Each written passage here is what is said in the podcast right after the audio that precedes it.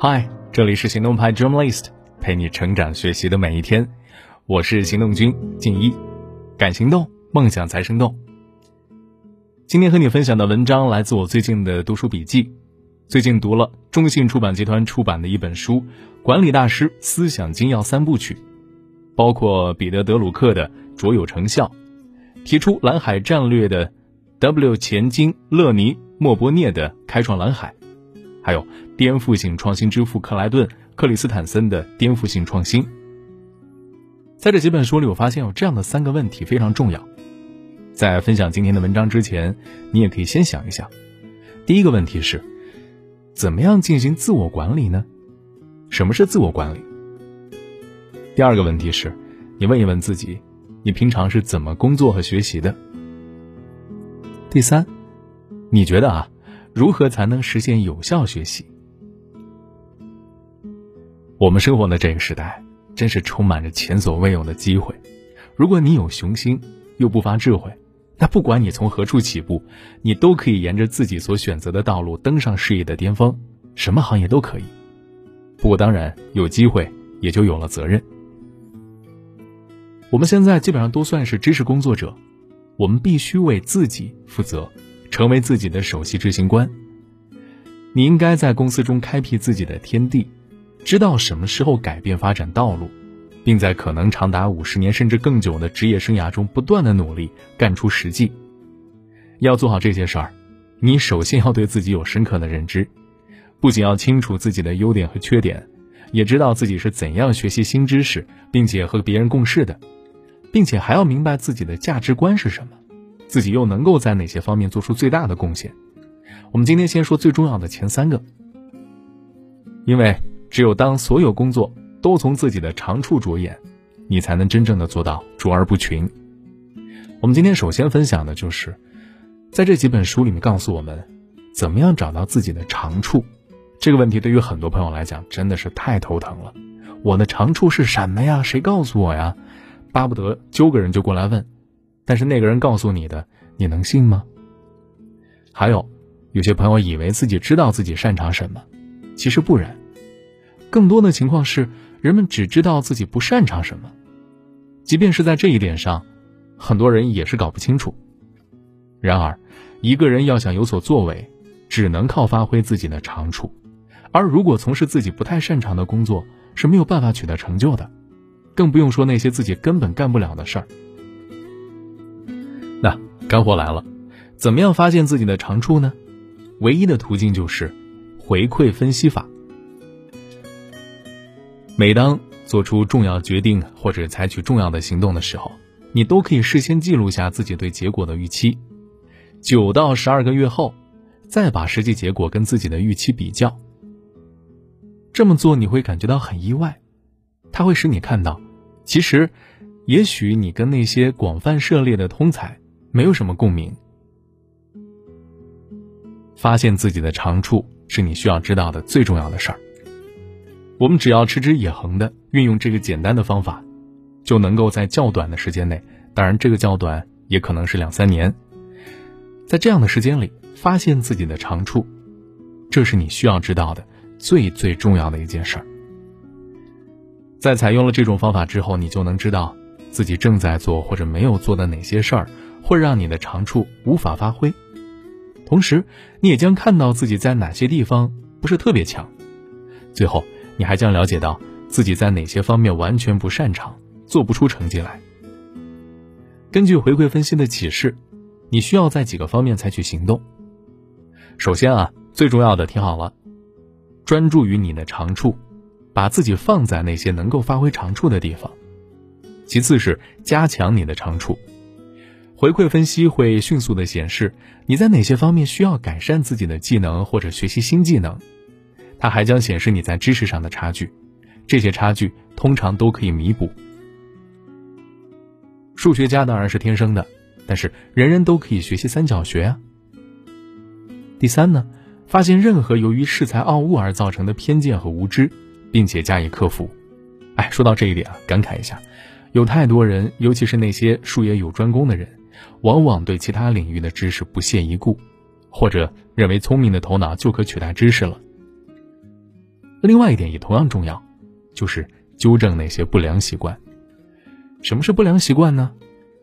就是那些真的会影响你的工作成效和工作表现的事儿。这样的习惯能够很快的在回馈中反映出来。说完了怎么找自己的长处，也就是找自己的优势，接下来就要讨论一下工作方法。听了这样一段时间了，你有想到你的工作和学习方法是什么吗？跟一个人的长处一样，一个人的工作方式也是独一无二的，这是由人的个性决定。但是不管个性是先天的还是后天培养的，它肯定是早在一个人进入职场前就形成了。通常几个常见的个性特征就决定了一个人的工作方式。首先你要搞清楚的是，你是读者型，也就是习惯阅读信息、看信息，还是听者型，也就是习惯听取信息的人。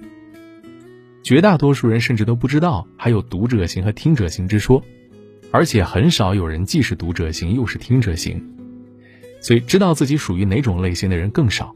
这样的无知会带来很大的危害。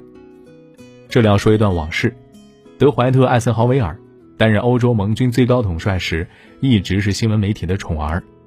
他的记者招待会以其独特的风格出名，不管记者提出什么问题，艾森豪威尔将军。都能够从容的对答如流，无论是介绍情况还是解释政策，他都能够用三言两句、言简意赅的把话说清楚。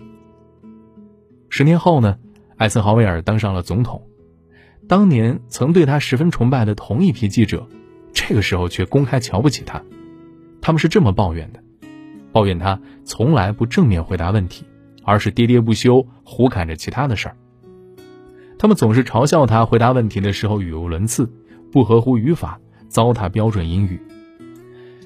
艾森豪威尔显然不知道自己属于读者型而不是听者型。当他担任欧洲盟军最高统帅的时候，他的助手可以设法确保媒体提出的每一个问题，至少在记者招待会开始前半个小时以书面形式提交。这样呢，艾森豪威尔就完全掌握了记者提出的问题。而当他就任总统的时候，他的两个前任都是听者型，富兰克林·罗斯福和哈里·杜鲁门，这两位总统知道自己是听者型的，并且都喜欢举行畅所欲言的记者招待会。艾森豪威尔可能认为他必须去做前两位都做到的事儿，可是呢，他甚至连记者们在问些什么都从来没有听清楚过。而且啊，艾森豪威尔并不是一个极端的例子。几年后，林登·约翰逊把自己的总统职位给搞砸了。这在很大程度上是因为他不知道自己是听者型的人。他的前任约翰肯尼迪是一个读者型的人，他搜罗了一些出色的笔杆子当他的助手，要求他们每次进行当面讨论之前务必先给他写通报。约翰逊留下了这些人，他们则继续写通报。可是他显然看不懂他们写的到底是什么。不过，约翰逊以前当参议员的时候曾经表现非凡。因为议员们首先必须是听者型。记得啊，没有几个听者型的人可以通过努力变成合格的读者型，不管是主动还是被动的努力，反之亦然。所以，试图从听者型转为读者型的人会遭受林登·约翰逊的命运，而试图从读者型转为听者型的，当然会遭受到艾森豪威尔的命运。他们都不可能发挥才干或者取得成就。所以你要弄明白自己习惯是阅读，还是直接去听，用听觉思维还是视觉思维。当然，还有一种是感觉性思维。怎么判断呢？一个最简单的方法啊，如果你跟别人聊天，你经常听到别人这么说：“哎，我听说，我听到，好像有谣言说。”别人经常用这样的开头，那他很可能是听者型。而如果你听到对方经常说到的是“哎，我看到，我读到”，那他很可能是阅读型。感受型的较少。有人会说：“嗯，我感觉啊，这个人他一定是感受型的。”好了，今天分享的最后一个内容是有关学习。你是如何学习的呢？你的学习方式是怎样的？要了解一个人的工作方式。也要弄清楚第二点，他是如何学习的。而在所有最重要的自我认识当中，最容易做到的就是知道自己是怎样学习的。当我问别人你怎么学习，大多数人都知道答案，但是当我问你根据这个认识来调整自己的行为吗？好像就没有几个人可以肯定的回答是了。然而，知行合一是取得成就的关键啊！如果知行不合一，人们就会无所作为。我如何学习呢？这是你首先要问自己的问题。但是光这些问题显然不够，要想做好自我管理，你还需要问这样的问题：我能够跟别人很好的合作吗？还是喜欢单枪匹马呢？如果你确实有与别人进行合作的能力，你还得问问这个问题：我在怎样的关系下跟他人共事呢？有一些人作为团队成员工作最出色，而另一些人单独工作最出色。一些人当教练和导师特别有天赋，另外一些人却没有能力做导师。所以还有一个关键的问题是：我如何才能取得成果？是作为决策者，还是作为顾问呢？